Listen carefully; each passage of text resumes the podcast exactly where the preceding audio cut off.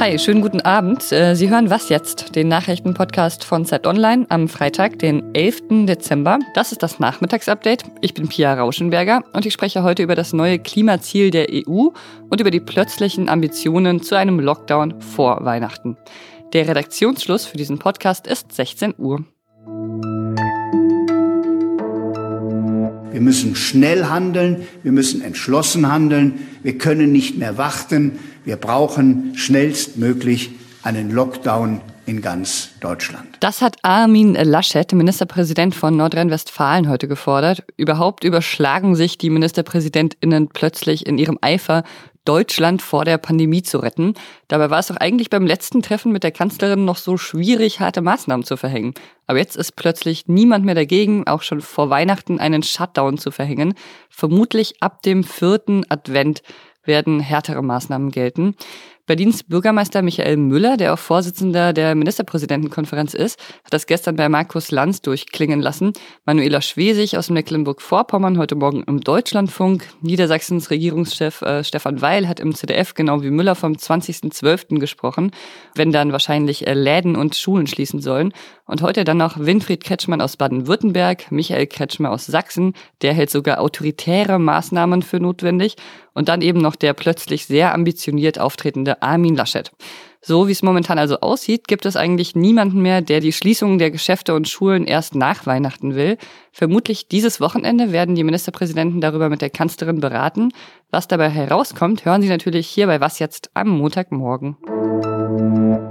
Die ganze Nacht lang haben die EU-Staats- und Regierungschefs beraten, aber heute Morgen gab es dann auch ein Ergebnis, ein neues Klimaziel. In zehn Jahren will die Europäische Union deutlich weniger Treibhausgase ausstoßen. Um 55 Prozent soll der Ausstoß sinken. Im Vergleich zu den Werten von 1990 ist das. Morgen hat das Klimaabkommen von Paris quasi Geburtstag und wird fünf Jahre alt. Ob das Klimaziel, das heute beschlossen wurde, ein guter Anlass ist zum Feiern, das bespreche ich jetzt mit unserem EU-Korrespondenten Matthias Gruber. Hallo Matthias. Hallo, Pia. Und wie schätzt du das ein? Ist das ein Erfolg fünf Jahre nach dem Paris-Abkommen? Also auf dem Papier ist es sicherlich erstmal ein Erfolg, ähm, zumal es ja wirklich eine beträchtliche sozusagen Erhöhung des Ehrgeizes ist von bislang stand auf dem Papier der EU 40 Prozent bis 2030, jetzt 55 Prozent. Ähm, gemessen an dem, was die Mehrheit jedenfalls der Wissenschaft sagt, der Klimawissenschaftler, ist es natürlich immer noch zu wenig. Also insofern ist immer eine Frage, woran man es misst. Gemessen an dem, was vorher war, ist es ganz sicherlich ein Erfolg. Ähm, aber man muss auch dazu sagen, es muss natürlich jetzt noch umgesetzt werden. Mhm. Und Greenpeace hat sich auch sofort gemeldet und ähm, denen geht der Beschluss zum Beispiel nicht weit genug. Die sagen, man bräuchte eigentlich 65 Prozent weniger Treibhausgase, um eine Erderhitzung von mehr als 1,5 Grad zu vermeiden. Das klingt ja irgendwie so, als ob die EU da eigentlich noch weitergehen müsste. Ja, das ist ein bisschen die Logik oder ein bisschen die Sackgasse, aber auch in der diese Klimadiskussionen sind. Die einen sagen immer, es muss noch mehr, noch mehr, noch mehr sein, mit einem gewissen Recht. Ich will das überhaupt nicht in Frage stellen. Die anderen sagen, gemessen an dem, wo wir herkommen, ähm, und das ist ja schwierig genug gewesen, gestern hat es acht Stunden gedauert, bis die EU also bis alle 27 Länder da auf Linie waren. Gemessen an dem, was bisher war, ist es ein großer Schritt. Beides stimmt. Es ist ein großer Schritt und möglicherweise reicht er trotzdem nicht aus. Möglicherweise muss er dann doch nochmal ähm, nachgeschärft werden. Erst einmal für den Moment würde ich das als Erfolg verbuchen. Und diese Logik des Immermehrs äh, führt halt ein bisschen dann auch dazu, dass die Erfolge, die erreicht werden, nochmal, dieses ist erstmal nur ein Erfolg auf dem Papier, ähm, aber immerhin, dass die Erfolge, die erreicht werden, äh, irgendwie nicht richtig gewürdigt werden.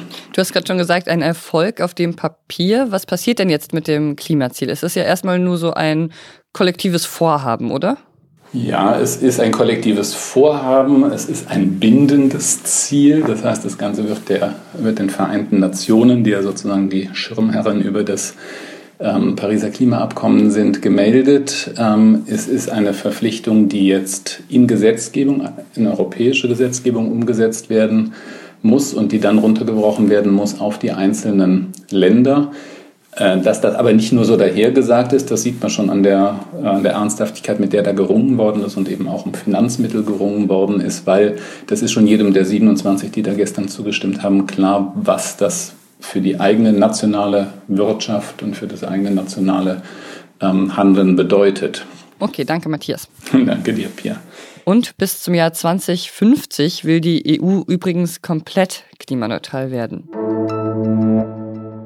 Heute gab es eine Pressekonferenz, die es so nur relativ selten gibt. Das Parlamentarische Kontrollgremium hat sie abgehalten.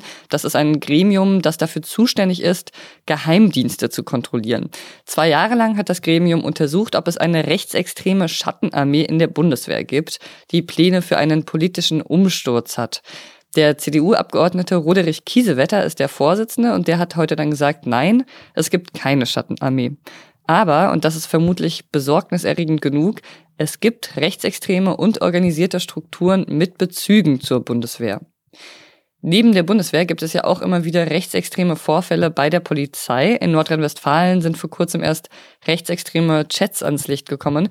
Und der Innenminister von NRW, Herbert Reul, hat sich jetzt etwas ausgedacht, um die Verfassungstreue der Beamten zu fördern. Er hat große Kalender verschickt, in denen täglich Grundgesetzartikel stehen. Knapp 5000 von diesen großformatigen Kalendern hat Reul an die Polizeidienststellen im Land NRW verschickt. Und da weiß man eigentlich wirklich nicht, was man dazu sagen soll. Wäre ja wirklich schön, wenn das was bringt, aber bei so einem Kalender ist ja die erste Hürde schon mal, dass man einfach nicht vergessen darf, die Blätter auch umzudrehen. Was noch? For example, Angela Merkel.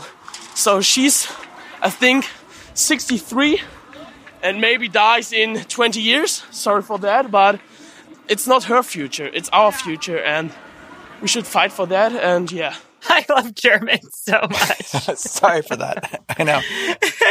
She'll be dead in 20 years. Sorry for that. Und das ist die zweite Folge von How to Save a Planet, ein Podcast von Gimlet darüber, wie man den Klimawandel noch aufhalten kann. Und der Podcast ist zwar schon im August herausgekommen, aber falls Sie ihn noch nicht gehört haben, er passt einfach sehr gut zu unserem Klimathema heute. Deshalb ist er heute mein Was noch. In Folge 2 geht es nämlich um die Green Wave, also um die politischen Erfolge der Fridays for Future Bewegung. Und ich fand das ziemlich interessant, mal die Perspektive von außen auf Europa und auf europäische Klimapolitik zu hören. Was sich US-Amerikaner offenbar dabei denken, wenn sie europäische Klimapolitik verfolgen, ist das. I know it's like when you're in a bad relationship and all of a sudden you're like around people who are in a good relationship and you're like, wait, that's how it could be? No way. You could actually agree on things and be nice to each other. It's like an alternate Es reality. ist wie wenn man in einer toxischen Beziehung ist und sieht, so normal und konstruktiv kann eine Beziehung auch sein. Tja, das ist, tut auch mal ganz gut, sowas zu hören, oder? Und das war was jetzt für heute. Ab Montagmorgen bin ich dann wieder hier zu hören. Da wird es unter anderem um das Thema Schulden gehen. Bis dahin wünsche ich Ihnen aber erstmal ein schönes Wochenende, trotz Corona, trotz Pandemie. Was jetzt zeit.de ist unsere E-Mail-Adresse. Da erreicht uns Lob, Tadel und der neueste Podcast-Tipp von Ihnen. Ich bin Pia Rauschenberger. Machen Sie es gut. But how crazy is that? That like that it's so hard to imagine I the know. fact that these European politicians have a climate plan and then get elected. Like that should be normal.